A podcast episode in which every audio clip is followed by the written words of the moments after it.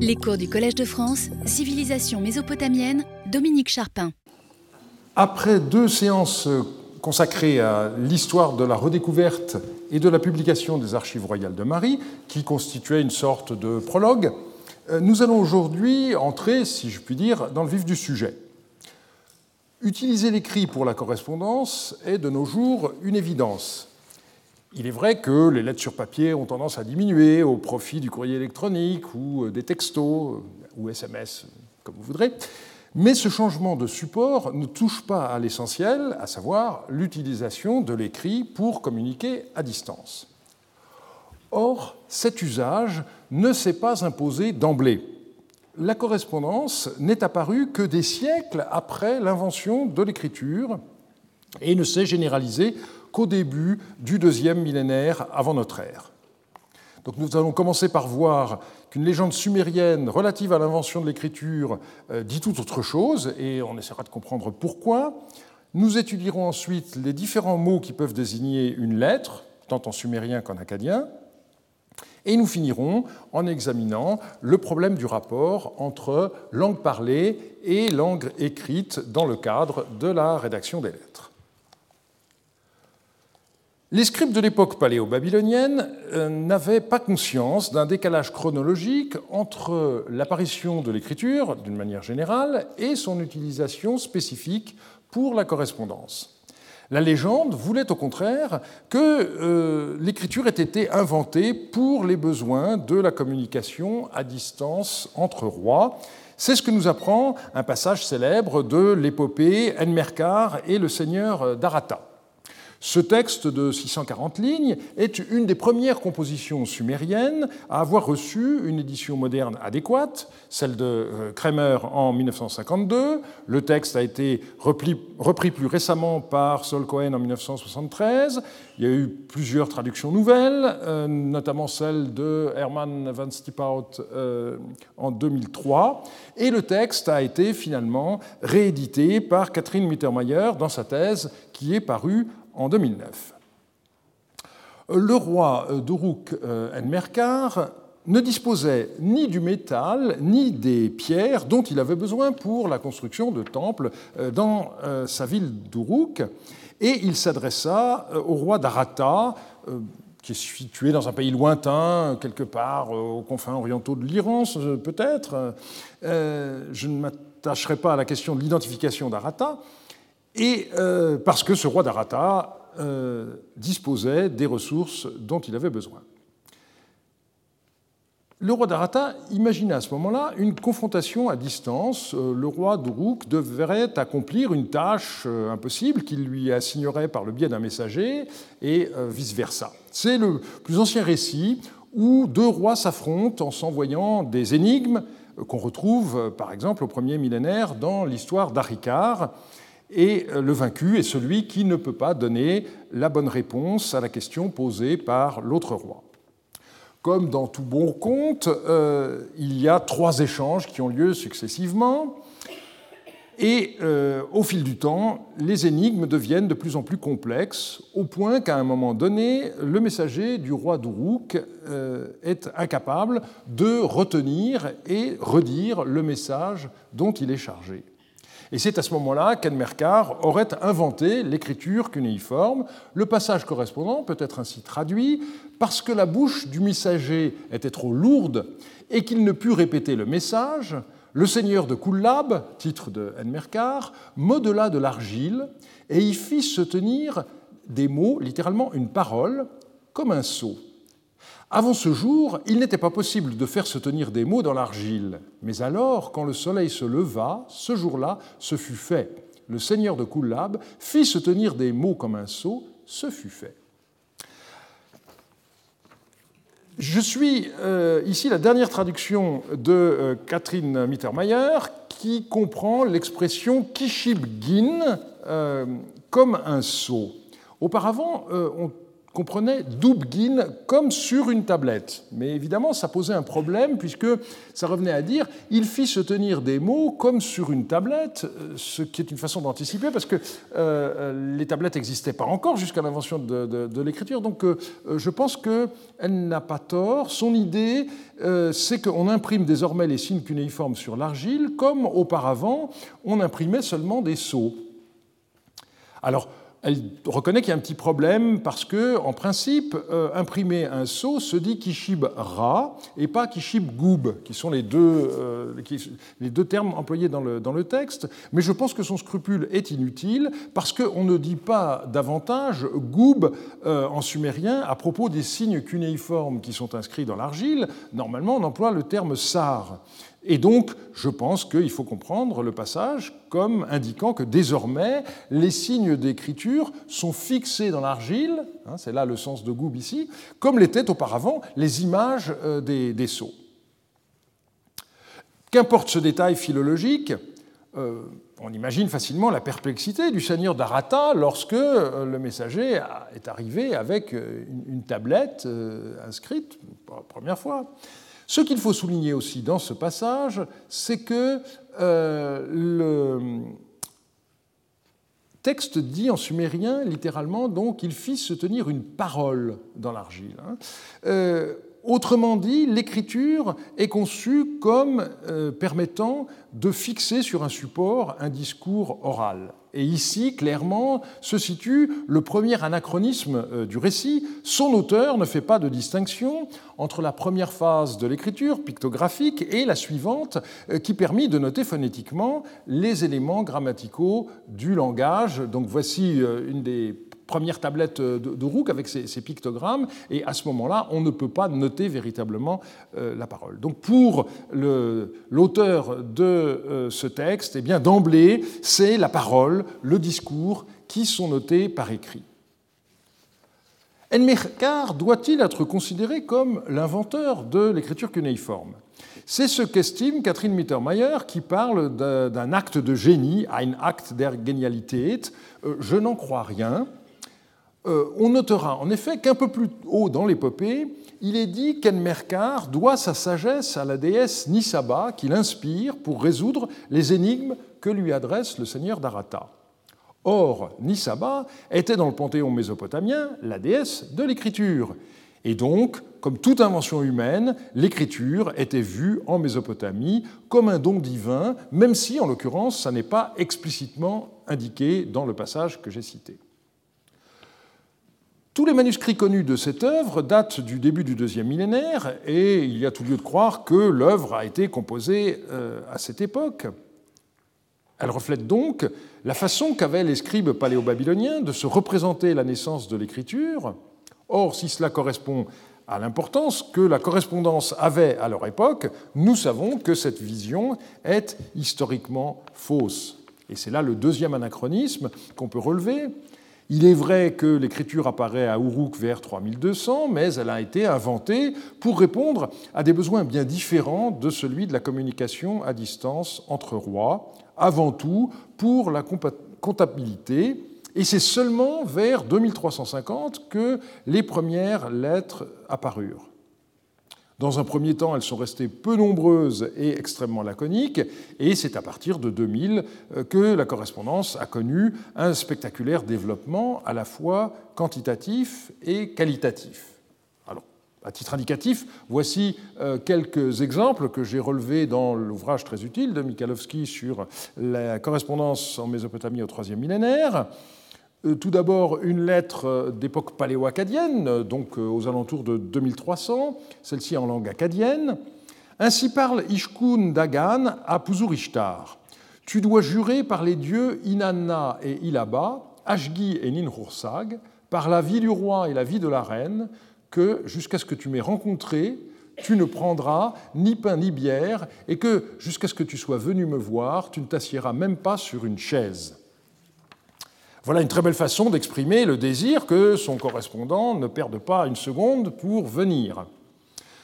Thureau d'Angin, qui a publié cette lettre en 1926, avait remarqué que la rédaction, en fait, s'inspire d'une formule magique. Mais il s'agit ici d'un texte exceptionnel et malgré tout laconique, puisque l'expéditeur n'éprouve pas le besoin de rappeler de quelle urgence il s'agit. Il sait que son correspondant est au courant, éventuellement le messager pourra lui rafraîchir la mémoire, cela suffit. La plupart des lettres de cette époque sont encore plus laconiques. Euh, voici cette fois une lettre rédigée en sumérien. Euh, pardon. Ainsi parle Mézi, dit ceci à Lugal Nizou Amalal, une servante de l'atelier d'Icuir, mon esclave, s'est enfuie du village de Dou, qu'il te la livre. Et c'est tout. Donc, des lettres euh, au caractère minimaliste, euh, comme l'a bien souligné euh, Ben Foster dans son récent ouvrage The Age of Agade, avec l'idée pour lui que le messager complète les informations très condensées qui ont été mises par écrit. Pour l'époque de la troisième dynastie d'Our qui suit, au XXIe siècle, on connaît surtout ce qu'on peut appeler en français des mandements. Euh, la littérature assyriologique utilise en général le terme anglais de letter order. Euh, ils sont tous rédigés en sumérien, comme celui-ci, dit Anani, qu'il livre à Ilak Shukir 18 000 litres de grain, qu'il n'y ait pas de contestation, cela fait partie de sa redevance. S'il ne lui donne pas le grain, cela sera prélevé sur son propre domaine. Voilà une lettre dans laquelle le nom de l'expéditeur n'apparaît pas, tout simplement parce qu'il figure sur le sceau qui est imprimé sur la tablette. Et il s'agit du Premier ministre du roi Choussine. Donc euh, cela explique le, ton euh, sans réplique du document. Ce sont des lettres très brèves et laconiques, mais également, si l'on regarde euh, la totalité du corpus, très peu nombreux. On a quelques centaines de lettres de ce genre publié pour l'époque de la troisième dynastie d'Our, alors que pour la même époque, on dispose de plus de 80 000 textes administratifs. Et il est clair que euh, ces documents, je parle des lettres, ont le plus souvent un rapport direct avec les dossiers de textes administratifs dans lesquels ils ont à coup sûr été découverts, comme l'a récemment souligné Walter Salaberger Malheureusement, comme vous savez, la plupart des textes de la troisième dynastie d'Our proviennent de fouilles clandestines pour lesquelles on n'a pas le contexte archéologique des tablettes, mais euh, il y a des cas où très clairement on peut montrer le lien direct qu'il y a entre une lettre et un document administratif. Donc euh, il y a toute chance pour qu'ils aient été trouvés en même temps. Si l'on en arrive à la période paléo-babylonienne, qui est l'objet du cours de cette année, donc euh, les quatre siècles qui vont de 2000 à 1600, eh bien, euh, la situation numérique est tout à fait différente. Plus de 6000 lettres ont été publiées jusqu'à présent, ce qui représente 20% du nombre total de textes d'archives pour cette époque. Ça fait beaucoup plus en proportion. Et surtout, ces lettres sont de plus en plus longues, dépassant parfois la centaine de lignes. Leur rédaction est de plus en plus sophistiquée, avec des raisonnements élaborés, des citations complexes, etc. Euh, je me limiterai ici à la citation d'une lettre retrouvée euh, à Tel Rima, l'antique Katara. C'est une lettre de 40 lignes qui a été retrouvée dans les archives de la princesse Iltani, qui viennent d'être rééditées par euh, Anne-Isabelle Langlois. Dis à ma maîtresse, donc la princesse Iltani, ainsi parle Yassitna Aboum, ton serviteur. Que Shamash et Marduk fassent vivre ma maîtresse de nombreux jours pour moi, fils d'un fantôme. Je vais bien. Jamais des nouvelles de ma maîtresse ne me sont parvenues et mon cœur ne s'est pas rétabli. À Andarig, tu m'as fait espérer en des oiseaux non chassés, en disant Apprends l'art scribal et moi je te ferai installer une maison d'homme. Tu m'as fait espérer cela. Des eaux et du sang tu m'as ôté, et tu as assigné le fils d'un fantôme, moi, à errer au milieu de ma famille. Tu ne t'es pas soucié ce jour où tu m'as donné confiance. Et tu t'es efforcé pour moi. Tu n'as pas fait preuve envers moi de la compassion des femmes. Ne sais-tu pas combien le fils d'un fantôme mérite bien plus de compassion qu'un cadavre? Maintenant, pour l'amour de Shamash, fais une faveur durable au fils d'un fantôme. Puisque je n'ai rien, je ne, suis pas, je ne suis pas susceptible de faire quoi que ce soit pour le palais. Mais que pourrais-je t'écrire de plus? Suis-je plus au courant des affaires que toi? Ne sais-tu pas combien un homme qui chez lui n'inspire pas confiance est déshonoré dans son palais et qu'il est négligé? Toi, ne le sais-tu pas? Alors que moi, je ne cesse de t'écrire. Donc voilà un, document euh, extrêmement bien rédigé et euh, au point que euh, d'excellents spécialistes de la littérature acadienne, comme Ben Foster, ont laissé entendre qu'il s'agit qu'il s'agit d'une lettre littéraire, autrement dit d'une lettre factice, ce point de vue est certainement euh, une erreur. On a bel et bien affaire à une lettre réelle, envoyée par un scribe déçu de ne pas avoir reçu le poste dont il avait rêvé, et qui a mis tout son art de l'écriture au service de son plaidoyer, se décrivant lui-même comme un orphelin de naissance, euh, d'une manière qui est sans parallèle. Hein. il se décrit comme fils d'un fantôme, il montre comment la princesse euh, a, assisté à sa, naissance, etc.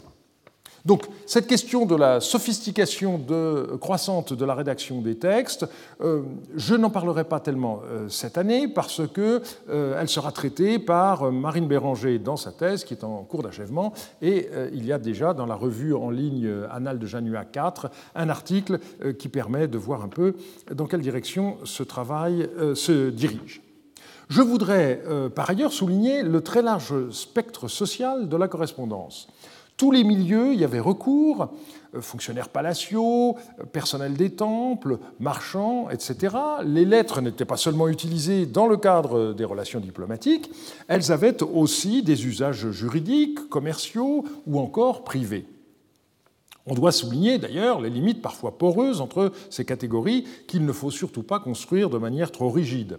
Voici par exemple une lettre de la reine de Marie Chiptou à son époux le roi Zimrilim, Dis à Monseigneur, ainsi parle Chiptou, ta servante, puisse Monseigneur s'emparer de ses ennemis et rentrer à Marie en bonne santé et dans la joie. À présent, que Monseigneur mette sur ses épaules la chemise que j'ai confectionnée.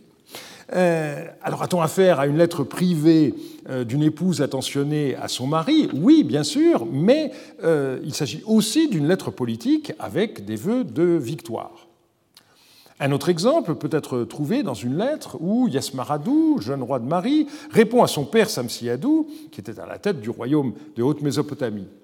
À propos du message qu'Adda, façon de dire papa euh, à l'époque, m'a envoyé disant Hé toi, jusqu'à quand aurons-nous à te diriger en toute occasion? Es-tu un bébé? N'es-tu pas un adulte? N'as-tu pas de poils au menton? Quand donc vas-tu diriger ta maison? Assurément, Adam me l'a écrit par deux fois. Moi, je ne suis pas capable de diriger ma maison et de me faire respecter. Vraiment, depuis le temps où j'étais petit et que j'ai grandi au service d'Adda, on m'a fait perdre l'affection d'Adda. Je suis le fils d'Adda, et moi, je ne suis pas capable de l'apaiser par mes propos. Là encore, euh, on a affaire à une lettre euh, de nature politique, puisque le père avait reproché son immaturité à son fils, qu'il avait placé sur le trône de Marie, et Yasmaradou essaie de se défendre, mais son argumentation a une dimension familiale et affective très forte. Généralement, on s'attache à étudier avant tout le contenu des lettres qui nous sont parvenues c'est ce que nous ne ferons pas cette année dans la suite de ce cours. Ce qu'on va détailler, c'est les processus de rédaction, de transport et de lecture euh, de ces lettres à leurs destinataires ou par eux. Et c'est bien souvent en prêtant attention à cette dimension, d'ailleurs, qu'une interprétation juste de ces textes, souvent elliptiques, devient possible.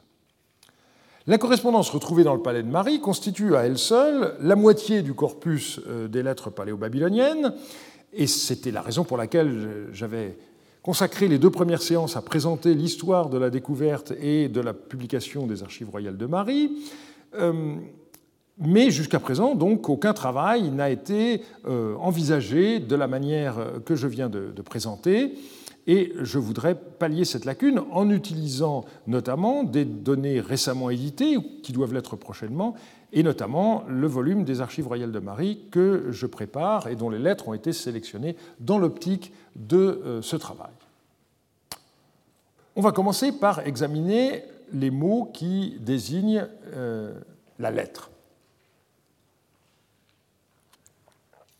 Eh bien, il faut noter d'emblée qu'il n'existe pas dans les archives de Marie de mots particuliers pour désigner une lettre. À la même époque, en Babylonie du Sud, on a le terme de unedukum, qui désigne une lettre, et qui est un emprunt à la formule sumérienne unaadu, littéralement veuille dire, qui figure dans les adresses de lettres. Autrement dit, c'est une formule qui, employée de manière substantivée, finit par désigner le message qu'elle inaugure. Et on relève dans le palais de Sinkashid à Uruk une variante Unaada au lieu de Unaadu euh, qui euh, désigne également euh, une lettre.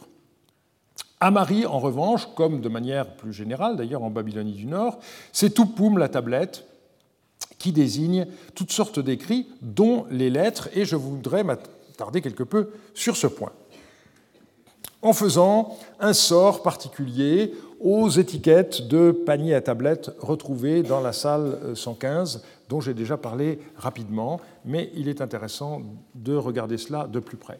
Trois d'entre elles avaient été publiées par euh, François Thureau d'Angin en 1939 dans un article célèbre, et euh, avec sa concision habituelle, le maître avait réussi à dire l'essentiel en deux pages seulement mais il n'avait pas publié la totalité euh, des étiquettes et j'ai eu euh, l'honneur euh, en 1995 de compléter sa publication en éditant cinq exemplaires supplémentaires. Voici une de ces étiquettes qu'offre des tablettes des serviteurs de Zimrilim sur la face et au revers uniquement la date, le mois 7, le 30e jour et l'année qui s'appelle Armée des Shnouna qui correspond à la 32e année de règne du roi de Babylone, euh, Amurabi. Je voudrais d'abord parler rapidement du processus d'étiquetage. Eh bien, on a une indication sur la durée que cela a pris parce que euh, ces euh, huit étiquettes qui sont désormais disponibles ont été rédigées au total sur trois journées, du 28 au 30, donc du mois 7 de l'année 32 d'Amurabi. Alors, on ne sait pas qui euh, a procédé à ce travail, mais euh, on peut faire à ce sujet une hypothèse parce que parmi les scellements de portes qui ont été euh, découverts dans le palais de Marie, on en a une qui porte l'empreinte du sceau de Marduk Mushalim, scribe, fils de Siyatoum, serviteur de Amurabi. Et donc, il n'est pas impossible que ce Marduk Mushalim soit le scribe qui a rédigé ces étiquettes et qui aurait en même temps scellé euh, éventuellement la porte euh, de la salle 115, mais euh, malheureusement, l'empreinte de sceau n'a pas de provenance indiquée dans nos archives. Que représentent ces documents? On nous dit Tupatim Shawardi Shah Samsiadou, pour l'une d'entre elles, donc tablette des serviteurs de Samsiadou, et six fois on a euh, tablette des serviteurs de euh, Zimrilim. L'expression tablette avait été bien comprise aussi bien par euh, d'Angin que par Dessin, qui avait traduit non pas littéralement par tablette, mais par lettre. et ceci donc correspond euh, au contenu des récipients auxquels ces étiquettes étaient attachées. Il s'agit de la correspondance. On peut dire que les Babyloniens ne se sont pas intéressés à la documentation administrative euh, du palais de Marie, et c'est pour ça qu'on en a retrouvé d'ailleurs euh, autant. Et je dirais que globalement, on peut distinguer trois types de situations euh, dans ces, archives. Le premier cas est constitué par les tablettes euh, de l'époque des rois Yardunlim et Sumuyamam, donc la phase la plus ancienne.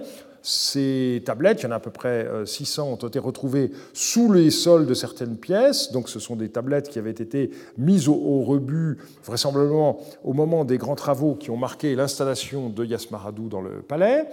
Et euh, ce sont donc ce qu'on peut appeler des archives mortes. Et c'est également le statut d'une partie au moins des archives administratives de l'époque de Yasmaradou. On en a retrouvé dans des banquettes euh, qui servaient à euh, soutenir des jarres d'huile, par exemple. Deuxième cas, c'est euh, celui de la documentation administrative du temps de Zimrilim, qui semble avoir été laissé intact par les scribes babyloniens. C'est l'exemple, euh, le cas par exemple des jarres de la salle 5, c'est-à-dire ces repas du roi euh, dont j'ai parlé la fois dernière. Et finalement, les Babyloniens ne se sont intéressés qu'aux archives de la chancellerie royale, qui forment donc un troisième cas.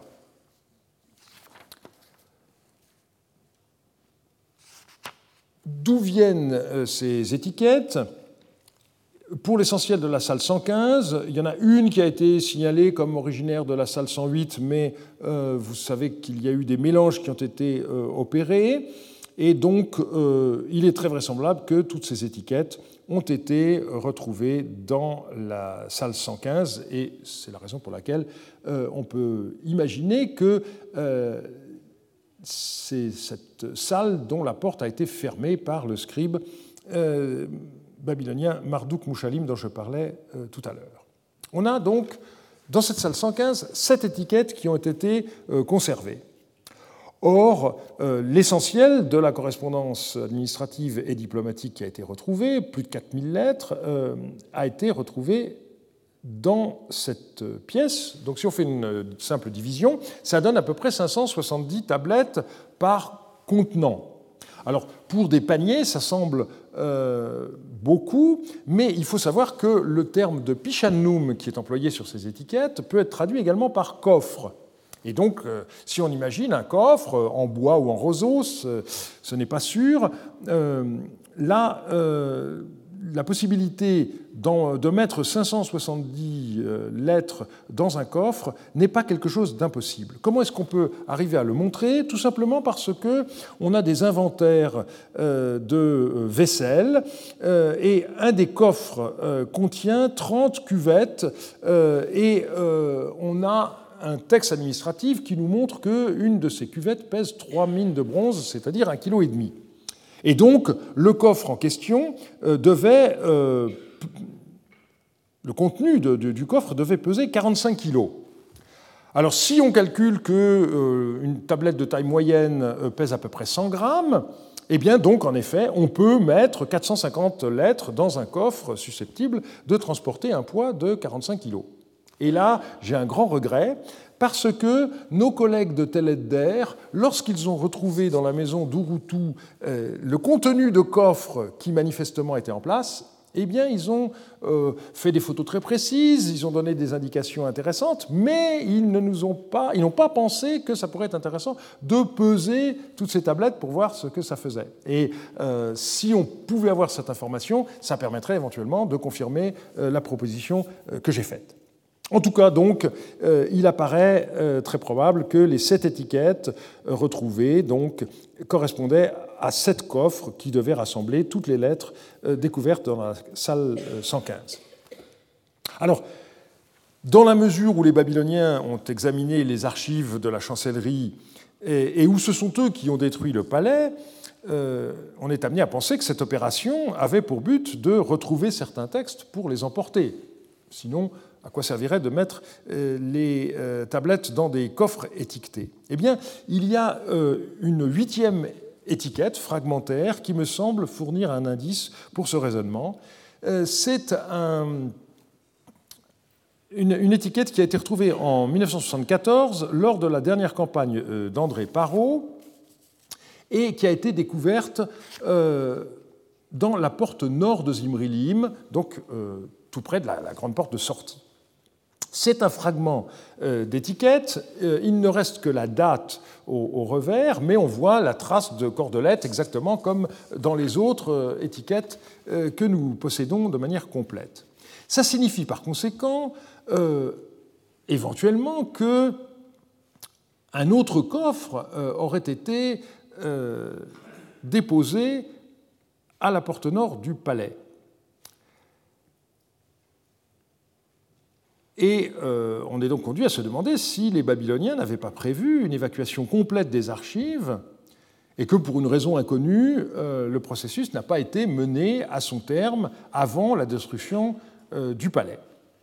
Autre solution envisageable, le fragment d'étiquette trouvé près de la porte, en réalité, se serait détaché au moment où le coffre aurait franchi la porte. Les soldats, euh, dans leur hâte, euh, auraient cogné euh, la paroi et l'étiquette, qui est en argile crue, se serait cassée en deux et un morceau serait tombé par terre. Auquel cas, la question qu'on peut se poser, c'est quel était le contenu de ce coffre-là qui, lui, a été évacué? Et les autres seraient restés parce que finalement, on aurait décidé que ça n'était pas intéressant. Et là, effectivement, on peut penser qu'on euh, s'approche de la vérité. Pourquoi? Parce que la correspondance qui est restée, c'est la correspondance des fonctionnaires ou des vassaux, mais la correspondance avec les rois de premier rang, tels que l'empereur Elamite, tels que Hammurabi de Babylone, tels que les rois de Katna ou d'Alep, eh bien, on n'a pratiquement rien retrouvé de cette correspondance. Et donc, on peut se dire que les Babyloniens ont fait un tri, euh, sans doute en s'appuyant sur euh, un tri qui préexistait, et ils ont décidé finalement de n'emporter que la correspondance euh, avec les rois importants. Et si vous regardez ce qui a été publié par Jean-Robert Cuper dans ARM 28, les lettres royales, ce sont les lettres des petits vassaux de la région du Rabour essentiellement qui sont les auteurs de ces lettres. Alors on a une sorte de contre-épreuve euh, que l'on peut euh, proposer euh, concernant d'autres lettres. Jean-Marie Durand a pu montrer que les lettres adressées aux reines de Marie ont été retrouvées in situ dans la seconde maison, c'est-à-dire la partie du palais qui était réservée aux femmes, dans cette zone-là, au nord-ouest. Et les lettres de Zimrilim aux reines qui ont été retrouvées là eh bien, euh, elles sont restées intactes. Les Babyloniens ne s'y sont pas intéressés. Et on peut aussi citer le cas de la correspondance adressée au chef des marchands Idiatum, qui a été retrouvée dans la salle 24, dans l'espace qui servait à stocker des jarres de vin, la pseudo-école de, Paro. Eh bien, là aussi, pas de trace d'une intervention des Babyloniens. Donc, apparemment, les Babyloniens ne se sont intéressés qu'aux lettres euh, et documents conservés par la chancellerie royale. Je reviens au point de départ de cet excursus. On remarque donc que les scribes babyloniens qui ont inventorié les textes de la chancellerie du palais de Marie ont libellé les coffres contenant la correspondance de la manière suivante tablette des serviteurs de Samsiadou ou encore de Zimrilim, et c'est donc de manière non spécifique le terme de Tupum qui euh, décrit ces lettres. Alors, on a de manière générale, évidemment, lorsqu'on traduit des, lettres qui font allusion à d'autres lettres, le problème de savoir est-ce qu'il faut garder pour Tupum la traduction tablette ou est-ce que, de manière euh, plus spécifique, il faut traduire par lettre, même si, euh, mot à mot, euh, il n'est question que d'une tablette. Ça, c'est un choix qui est laissé à, chaque traducteur, bien entendu. Il y a quand même des mots un petit peu plus précis. Par exemple, on peut utiliser une apposition. Tupum shipirtum, une tablette message, donc tablette de message. C'est une façon de décrire une, lettre, par exemple, euh, dans ce passage, du fait qu'une tablette message de moi, hein, euh, ou bien mon messager ne va pas chez mon seigneur, etc. Alors ici, il faut comprendre, euh, du fait qu'aucun message de moi, ni par écrit, sous forme de tablette, ni par oral, via un messager, ne va chez Monseigneur. Et euh, le terme de shipirtum seul peut également euh, désigner euh, une lettre. On a enfin le terme de nashpartum qui désigne un message, mais ce message peut être aussi bien écrit que oral. Donc, c'est le fait même qu'on ait affaire à un message qui compte, quel que soit son mode de transmission. Plus rarement, on peut voir le terme canicum, document scellé, qui décrit euh, une lettre, mais là encore, ça n'a rien de spécifique, le mot renvoie à toute tablette scellée. Alors on va suivre euh, à partir de maintenant l'ordre logique des opérations, euh, comme je vous l'ai déjà indiqué, en étudiant d'abord l'écriture des lettres, puis leur acheminement, et enfin leur lecture le corpus utilisé donc sera avant tout la correspondance royale, c'est-à-dire les lettres envoyées par des rois ou reçues par eux, mais de temps en temps, euh, on pourra utiliser également des documents qui ne font pas partie de la correspondance royale stricto sensu. Et par ailleurs, on ne s'interdira pas de faire euh, des excursus en dehors de Marie, euh, notamment on utilisera des lettres légèrement postérieures qui ont été découvertes à Tel Leilan et euh, publiées en 2011 par Jesper Eidem et dont j'ai donné une nouvelle édition avec une traduction en français sur le site euh, d'Archibald. Il faut tout de suite indiquer que les lettres de cette époque sont écrites en acadien. L'écriture des lettres semble avoir suivi deux modèles principaux ou bien la dictée, ou bien la rédaction par un scribe après que l'expéditeur de la lettre lui ait donné un certain nombre d'indications. Ce qui se passait ensuite, c'est que le scribe inscrivait la tablette, la relisait à son maître, éventuellement y apportait quelques corrections, on le verra. Ensuite avait lieu la mise sous enveloppe. L'enveloppe était scellée avec le saut-cylindre de l'expéditeur et à ce moment-là, elle était prête à être envoyée à son destinataire. Donc on va revoir dans les prochains cours chacune de ces phases euh, en détail. Mais il y a un préalable euh, auquel va être consacrée la dernière partie euh, de la séance d'aujourd'hui, donc la question de la langue dans laquelle les lettres étaient écrites. Toutes les lettres trouvées dans les archives du Palais de Marie sont rédigées en langue acadienne, et le problème qui se pose, c'est de savoir si l'acadien était aussi parlé à Marie et plus largement dans la haute Mésopotamie du XVIIIe siècle. Euh, c'est une question essentielle, bien sûr, pour savoir si réellement, euh, comme je l'ai déjà indiqué en anticipant sur le résultat de l'enquête, euh, si réellement les lettres pouvaient être dictées. Et également, euh, c'est important pour la question de la relecture et, euh, avant l'expédition et pour la, lecture, bien entendu. Alors, on va passer en revue un certain nombre de, points de vue euh, sur cette affaire, parce que se pose la question de la relation entre l'acadien qui était la langue mise par écrit, et puis une autre langue qui est l'amorite dans le nomastique euh, de toute la haute Mésopotamie à cette époque-là, on a une bonne partie des noms propres euh, qui sont d'étymologie nord-ouest sémitique et euh, que l'on décrit comme relevant de la langue amorite.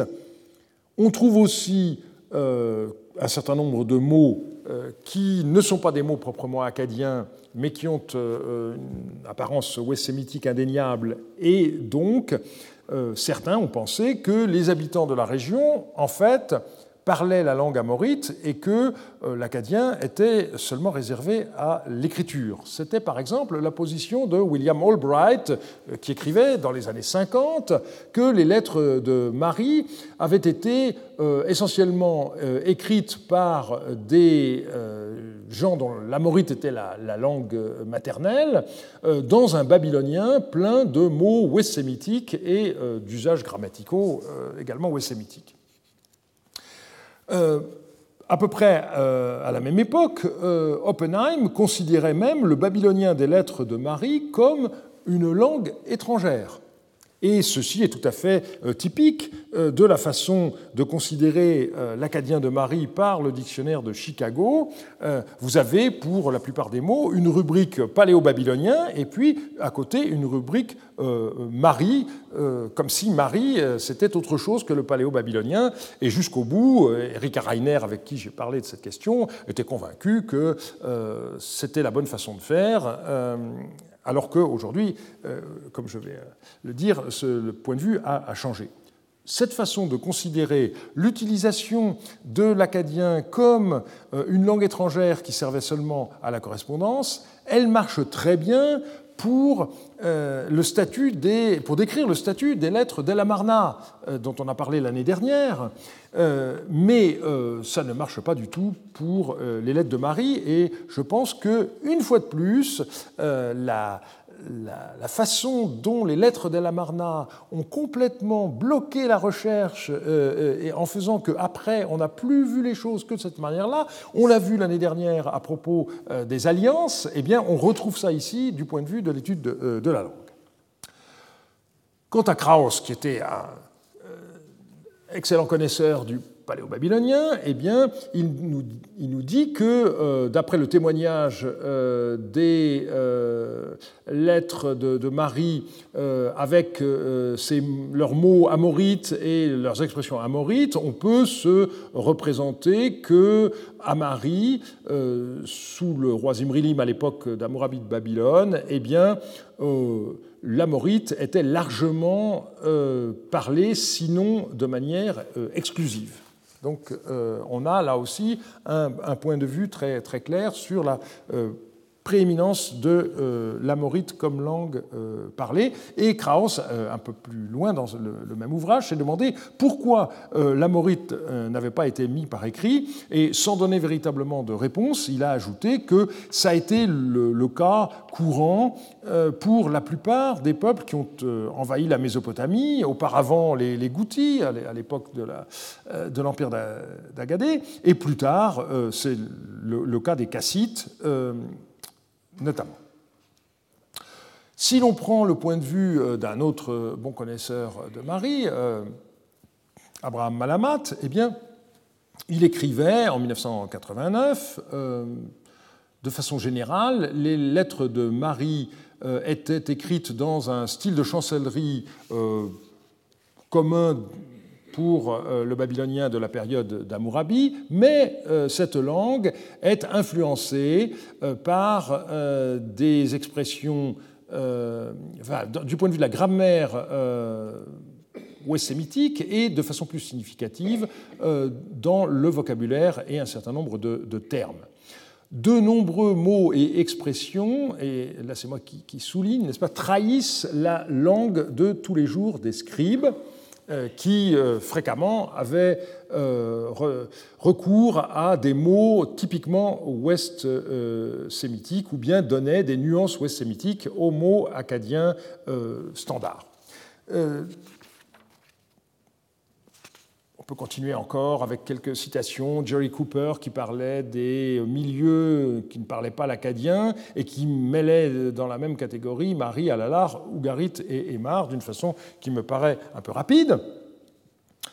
Euh, et je voudrais passer euh, à un point de vue qui est euh, tout à fait intéressant, c'est celui qui a été développé par Michalowski. Euh, écrit ceci De nombreux spécialistes des textes de Marie sont convaincus que euh, un dialecte acadien paléo-babylonien était parlé euh, dans la, ville de Marie. Donc, euh, il reflète un autre point de vue selon lequel c'est bien l'acadien et non pas la morite qui était parlé. Et il ajoute, mais cette croyance euh, repose surtout sur l'observation du fait que la langue de ces lettres est pleine de vie et que, euh, de point de vue stylistique, eh elle reflète une façon de parler vernaculaire, donc euh, elle représente bien une langue parlée. Et il ajoute, il n'y a en fait aucune raison de croire que les conventions écrites dans une langue étrangère ne peuvent pas être également expressives, autant expressives que dans la langue euh, de la cour ou euh, des rues. De plus, le fait que les lettres acadiennes aient été écrites à des gens ou par des gens de différentes cités syriennes, euh, sans mentionner les gens qui résident dans le palais de Marie, eh bien, tous ces gens avaient une grande variété de cultures, ce qui euh, fait qu'il euh, est très peu vraisemblable que la langue parlée ait inclus l'acadien paléo-babylonien. Donc euh, son idée, c'est que c'est pas parce que les lettres de Marie sont très vivantes qu'on y retranscrit des dialogues euh, euh, d'une façon qui nous donne l'impression d'assister à la scène, en quelque sorte. Ça ne veut pas dire que lorsqu'il y a des échanges de, dialogues, ces dialogues aient réellement été prononcés en acadien, alors que nous, nous les lisons dans la langue acadienne. Ils peuvent très bien avoir, c'est le non-dit du, passage, tout ça peut très bien avoir eu lieu en amorite et avoir été traduit euh, en acadien. Alors, ce point de vue est euh, maintenant euh, contesté par d'autres spécialistes. Par exemple, il avait déjà été avant, l'avis de Lambert est tout différent. Il dit le dialecte de Marie est un exemple remarquablement clair de paléo-babylonien qui se distingue très peu de la langue des villes qui sont situées plus au sud, comme Babylone ou Nippur. Donc on voit qu'il euh, y a eu vraiment euh, deux façons de voir euh, différentes. Alors, ce qu'il faut, c'est rappeler la réforme de l'écriture qui a eu lieu à Marie dans le courant du règne de Yardunlim et qui fait que non seulement le format des tablettes, la forme des signes, euh, le, syllabaire ont changé, mais également on voit clairement qu'il y a eu un changement dans la langue des documents et tous ces changements ont été faits sous l'influence euh, d'Eshtuna qui dominait à l'époque militairement également la région. Alors, il est clair que un tel changement dans l'écriture, qui procède d'une décision politique à l'évidence. Euh, c'est possible au niveau de la norme de ce qui est écrit, ça n'est pas possible euh, au niveau de la langue qui est parlée. Et donc, ceci nous montre bien qu'il y a bien eu un décalage entre la langue parlée et la langue écrite.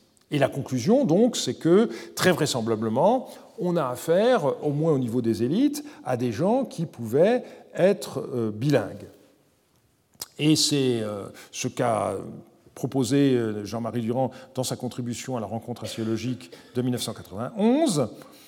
C'est également la dernière position qui avait été prise par euh, Jack Sasson. Dans un premier temps, il pensait que euh, les gens parlait amorite et que le scribe traduisait en acadien. Et puis finalement, il s'est rendu compte que ça n'est pas le cas, et notamment parce qu'il y a dans les textes de prophétie, à certains endroits, des jeux de mots, et ce sont des jeux de mots qui ne peuvent fonctionner qu'en langue acadienne, ce qui montre bien que la prophétie a bien été prononcée par le prophète en acadien. Ce n'est pas quelque chose qui a été énoncé en amorite et euh, retraduit en acadien, sinon euh, ces jeux de mots n'auraient pas pu euh, fonctionner. Alors, ici, il faut euh, ouvrir un, dossier particulier qui est celui du roi euh, Yasmaradou. Comme il porte un nom euh, qui est de facture amorite, eh bien, tous les assyriologues étaient persuadés qu'il savait parler amorite. Et Ziegler a, publié il y a quelques années une lettre qui montre que ça n'était pas le cas. Samsiadou avait tenté de dissuader son fils euh, d'entreprendre rapidement le recensement des Bédouins du royaume, et Yasmaradou lui rappelle son objection et y répond euh, Par ailleurs, mon seigneur m'a écrit Tu ne peux pas parler avec eux, c'est-à-dire avec les Bédouins, en amorite, n'y va donc pas en personne, mais envoie Laoum, Moutbissir et Machoum afin qu'ils les recensent. Donc euh, ces trois personnes, manifestement, euh, étaient capables, elles, de parler en amorite avec les Bédouins, ce que Yasmaradou ne pouvait pas faire. Et Yasmaradou continue en ajoutant Je suis convaincu que je peux apprendre à parler amorite. Euh, c'est un passage, évidemment, euh, qui est tout à fait important. et d'abord parce que ça nous montre qu'il n'y a avait pas d'intercompréhension facile entre les locuteurs de l'acadien et de la morite. Ça, c'est un problème euh, qui est très difficile, puisque nous n'avons pas de texte en amorite, nous n'avons que quelques mots, nous avons des noms propres, mais pas de texte. Donc, euh, pour en juger, c'est difficile, mais ici, le passage montre bien qu'il euh, faut apprendre l'amorite si on veut être euh, manier cette langue. Pas, on n'est pas au niveau d'un simple euh, dialecte régional, en quelque sorte, euh, par rapport à, à, une langue principale. Et Yasmaradou estime que pour lui, dont l'acadien est la langue maternelle, manifestement, eh bien, apprendre la morite ne présentera pas de difficultés. Donc c'est à la fois proche, mais suffisamment éloigné quand même pour poser des, des problèmes. Et on peut euh, trouver une confirmation de cette analyse dans une autre lettre de Samsiadou à son fils qui lui montre comment il faut s'y prendre pour se faire comprendre et obéir par un chef bédouin. C'est une affaire qui se passe deux ans avant le recensement. Euh, il faut convaincre euh, Zimranoum, qui est le chef d'une tribu euh, benjaminite, de se rallier au royaume de Haute-Mésopotamie en pillant des moutons sur la rive droite de l'Euphrate, puis ensuite en traversant le fleuve. Et au début de sa lettre, Samsiadou dit à son fils Fais écouter par Zimranoum ma présente tablette, adresse-lui un discours en ces termes. Et ensuite, il y a tout le discours, et euh, à la fin, on a Dis-leur cela et beaucoup d'autres choses. Si cette lettre ne t'a pas rejoint à Toutoul, que Shamash Tilassou prenne ma présente tablette et qu'il aille la faire écouter, par Zimranoum. Et le discours qui se trouve entre l'introduction et la conclusion, eh bien, c'est un passage rédigé en acadien, mais qui est truffé de termes amorites, comme le mot pour se rassembler, important pour les nomades, s'installer, c'est là où ils font leur campement, ou encore il est question de la part d'héritage, selon un mot qui est typiquement euh, euh, amorite. Et donc, cette accumulation qui est unique n'est certainement pas due au hasard. En fait, euh, Samsiadou souhaitait que ce message soit lu par son fils ou par quelqu'un d'autre euh, à ce fameux chef nomade Zimranoum, et c'est pour ça que le discours est truffé d'amoritisme, avec l'idée sans doute que ainsi il se fera mieux comprendre. Alors là, c'est quelque chose d'un peu particulier, puisque on a des mots-clés qui sont en amorite, mais qui sont complètement intégrés euh, au cadre acadien de, la lettre, aussi bien du point de vue morphologique, la conjugaison des verbes, la déclinaison des mots, que syntaxique. Et ce qu'on peut conclure en tout cas, c'est que Samsiadou, lui, savait la morite, au contraire de son fils, et d'ailleurs, ses moqueries à l'égard de Yasmaradou n'auraient pas été fondées euh, autrement.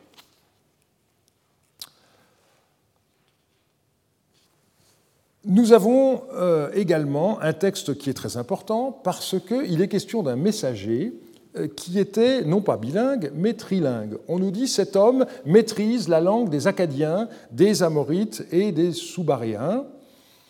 Et euh, pour les Acadiens et les Amorites, il n'y a pas de, problème. Les Soubaréens, eh c'est la façon dont, à l'époque, on désignait les locuteurs de la langue que nous appelons Ourite. Et euh, on sait que euh, le, le donc le Hourite, pouvait être noté par écrit euh, à l'époque. On a retrouvé à Marie quelques incantations en Hourite, on a des noms propres en Hourite, on a quelques termes techniques empruntés comme des noms de vases. Et euh, on sait que la culture ourite était reconnue à Marie. Euh, il y a des remèdes médicaux, par exemple. On a, un style musical également qui sont qualifiés de, de ourite. Et puis on a une tablette euh, paléo-assyrienne qui montre que le soubarien pouvait être noté par écrit. C'est un texte inédit qui a été cité par Venoff en 2003. Et le passage dit Donne la tablette à un scribe qui comprend le soubarien afin qu'il la lise on aimerait, bien retrouver, bien entendu, cette lettre en, en, quelque part dans les archives d'un marchand assyrien, mais euh, cette indication à elle seule est tout à fait euh, précieuse. Donc si on, en revient euh, à, ce texte, eh bien, on voit qu'on a une sorte de polyglotte professionnel, puisqu'il s'agit d'un messager. On voit que euh, l'auteur de cette lettre, euh, qui est le roi Ibaladou d'Ashlaka, euh, met sur le même pied les trois langues, celle des Acadiens, celle des Amorites et celle des Soubaréens, et c'est pourquoi je me sépare de l'interprétation qu'a donnée Jean-Marie Durand de ce texte dans les mélanges à Tingres il y a cinq ans, commentant cette euh, lettre, il, indiquait que euh, acadien doit être compris comme la langue de l'expression écrite et amorite comme les diverses expressions vernaculaires. Euh, le, texte, manifestement, ne, dit pas cela. Et de manière plus générale, son point de vue est le suivant. Il, a écrit donc les divers parlers amorites devaient être assez proches de l'acadien pour ne pas mériter qu'on leur donne aujourd'hui la nomenclature de langue perdue à redécouvrir, même si les particularismes, surtout d'articulation ou d'accent de phrase que la notation de langue finale abusive nous font clairement deviner, devait gêner la compréhension immédiate. Il devait euh, à l'époque être aussi facile de passer d'une façon de dire à une autre que pour un arabophone cultivé actuel de naviguer entre les divers arabes vernaculaires. L'acadien de nos tablettes, résultat d'un choix conscient d'une caste éduquée, entretenait avec ses formes populaires le rapport qui existe entre langue de l'écrit et façon de parler. Il n'a jamais dû être question de noter de la morite, si ce n'est en cédant aux habitudes quotidiennes, pas plus que d'écrire, sauf exception, en arabe populaire, alors qu'on doit le faire en arabe littéraire, strict ou du genre de la koiné qu'utilise la télévision. C'est un point de vue très intéressant, mais que je ne partage pas complètement pour deux raisons. Euh, d'abord le fait que cette lettre euh, de Yasmaradou montre bien quand même que la morite est considérée comme une langue étrangère que Yasmaradou prétend être capable d'apprendre. Donc c'est autre chose que de glisser d'un niveau de langue euh, à une autre. Et par ailleurs, on ne peut pas ne pas voir que la, lettre A109 qui mentionne ce trilingue, eh bien, on y distingue bien trois langues. il y a une distinction qui est très clair entre l'acadien et l'amorite, euh, qui, de notre point de vue, sont deux langues sémitiques, donc plus proches entre elles que ne l'est le hourite, et c'est d'autant plus intéressant de voir que précisément là, on distingue les trois sans donner le sentiment que deux d'entre elles sont plus proches que la troisième.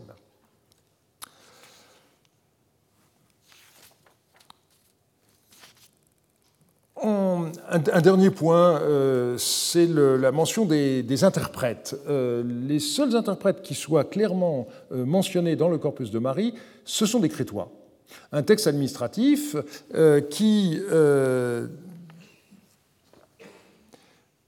a été rédigé dans le cadre des contacts qui ont eu lieu à Ougarit entre le roi de Marie Zimrilim et euh, les gens qui se trouvaient là, et donc euh, notamment le chef des marchands crétois. Et ce texte donne un montant en étain pour le crétois, et ensuite euh, un tiers de mine d'étain pour l'interprète du chef des marchands crétois à Ougarit. malheureusement, le texte ne nous dit pas quelle était la langue des crétois. Peut-être était-ce la langue qui était notée à cette époque-là en linéaire A, et on aimerait bien savoir euh, ce que c'est cette langue. C'est pas Marie qui nous permet de le savoir, malheureusement, mais c'est le seul cas où on voit le terme de traducteur, targumanum, être euh, employé. Alors, euh, il, est, temps de, conclure. il me paraît clair que seul l'acadien était à la fois écrit et parler. Une partie de la population du royaume de Marie était bilingue. Euh, certains groupes, notamment des nomades, ne savaient au contraire parler que l'amorite. Inversement, des gens comme Yasmaradou euh, ne parlaient que l'acadien. Et donc, la conclusion, c'est que euh, la langue dans laquelle les lettres étaient dictées et lues ne peut avoir été que l'acadien. Et le fait qu'aucun texte n'ait été écrit en amorite ne doit pas être considéré comme une preuve que l'amorite n'a jamais existé en tant que langue, c'est plutôt pour des raisons, je dirais, historico-culturelles que euh, l'amorite n'a jamais été mis par écrit. Je vous remercie de votre attention. Retrouvez tous les contenus du Collège de France sur www.colège-2-france.fr.